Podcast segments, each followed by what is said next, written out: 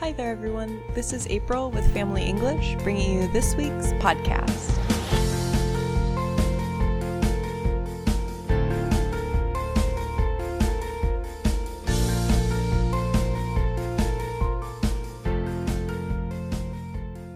So, I think I decided that this week's podcast will be called Perspective.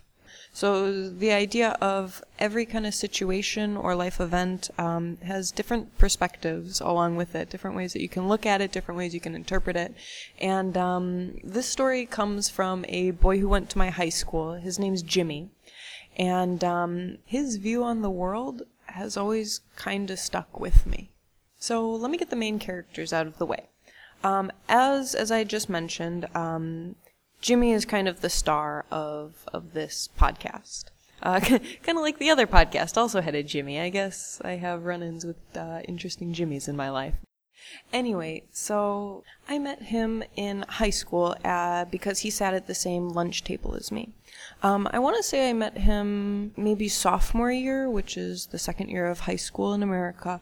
And he was new to the school because he had just been adopted by one of our friends whose name was Mike. So Mike was always this really, really upbeat, funny, just witty, sarcastic. I mean, always had the right thing to say to make everybody laugh. And so when he told us that his parents adopted his best friend, I mean, we didn't really think anything of it. Like, it it was awesome. I mean, that sounds super cool. Uh, I think in retrospect, um, you know, to be adopted at, at the age of 15, 16, you know, we can understand that probably some things really weren't right. Um, and, and Jimmy, he was equally as funny, but uh, his character was was a little bit different. He was very very quiet, and I think if you didn't really look for him, you probably wouldn't notice him. As much as he was sarcastic and had the witty thing to say at the right time, uh, he had no problem just staying quiet. And if I remember correctly, he would start kind of a lot of stories, and Mike would even finish them for him. Uh, it didn't bother him. He was he was a man of less words. I'll give him that. So then there's Tamika. And Tamika is a dear friend of mine. She is somebody unforgettable. Uh, she has the biggest smile and the loudest laugh you could ever imagine. Um, she is just a ball of sunshine. It doesn't matter what's happening, she always just gravitates to the positive and more optimistic side of life.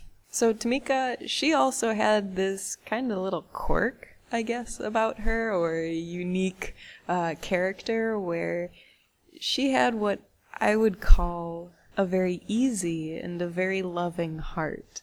Um, she was constantly falling in love with, with new people. I mean, there there wasn't just friendship or something. It was like she loved them. She absolutely just adored them and loved them.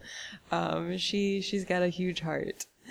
So Tamika just fell absolutely madly in love with Jimmy for whatever reason. Um, and you know, to to an outsider, it was rather funny because, as I mentioned, Tamika, like, if you were in the same building as her, you would know it because you could hear her. She was, I mean, just loud, emotional, and full of character.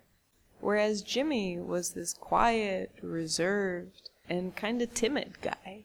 So one day, for, for whatever reason or however it was started, me, Tamika, and Jimmy all decided one weekend to hang out. And now, if I remember correctly, it was actually my first time hanging out with either of them, which, uh, being the person I am, you know, that does make me a little bit nervous. You know, what are we going to talk about? What are we going to do? Um, but we, we decided to go to uh, the mall in our town. So I remember that we had, I mean, walked around outside, visited some stores, and somewhere near the end of uh, the end of our meeting, um, we headed over to the food court. And it's not, I don't think we got any food, but we at least we had gotten drinks. So we were sitting near the food court, um, kind of in this circular uh, seating area, and Tamika starts asking Jimmy, like, why are you so calm? how come you don't really react to anything? You never get angry.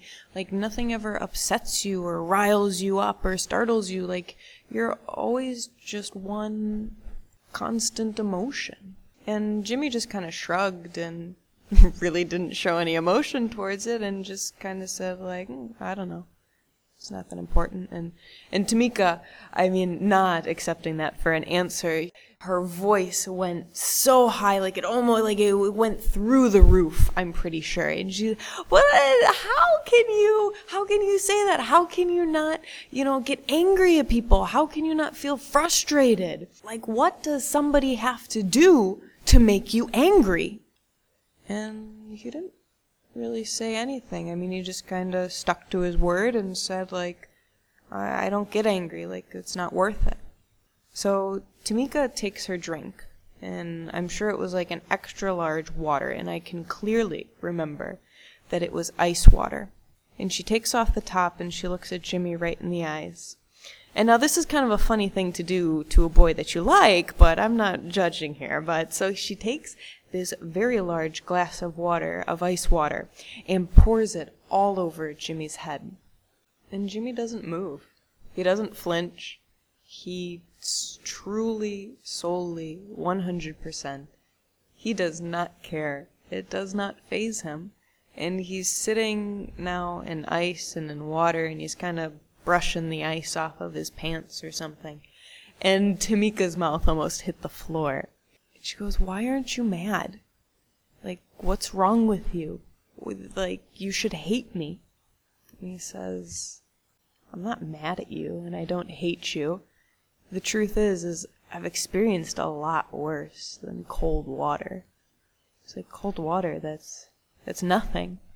Any bad smell that I smell, like people get so upset and they raise their voice and they're shouting, who cares? Like, whatever, I've smelled worse you know, or, or an insult, like whatever. People have called me worse. Worse things have always happened, and therefore, it's not really that bad. It's nothing to get upset about. And while I do believe there's a few different ways you could look at what he said and you could look at his story, at least the way that I take it is that he's right. I think we could all benefit by putting things into perspective and realizing that things aren't as bad as your first reaction. So I guess I encourage you all to take a deep breath, remember what matters, remember that we're all in this together, and laugh as much as you can. Because in the end, it's your perspective that's going to create your life. Thank you guys so much for listening. This is April with Family English, and thanks for tuning in to this week's podcast.